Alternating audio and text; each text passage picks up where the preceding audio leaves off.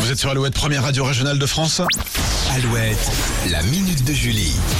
C'est le jour de paye, le petit oiseau va sortir. Attention, tu vas prendre froid. Grâce à un inventeur, vous n'entendrez plus ces phrases si poétiques qui vous indiquent que votre braguette est ouverte. Et Il s'appelle Guy Dupont et comme son nom l'indique, il est... Américain. ah, Il est américain, exactement. Et ce jeune... C'est parce que tu lis ma chronique, c'est pour ça.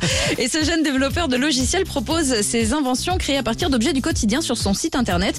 On y trouve par exemple un babyphone relié à un bracelet connecté qui émet des vibrations en fonction des cris de votre bébé.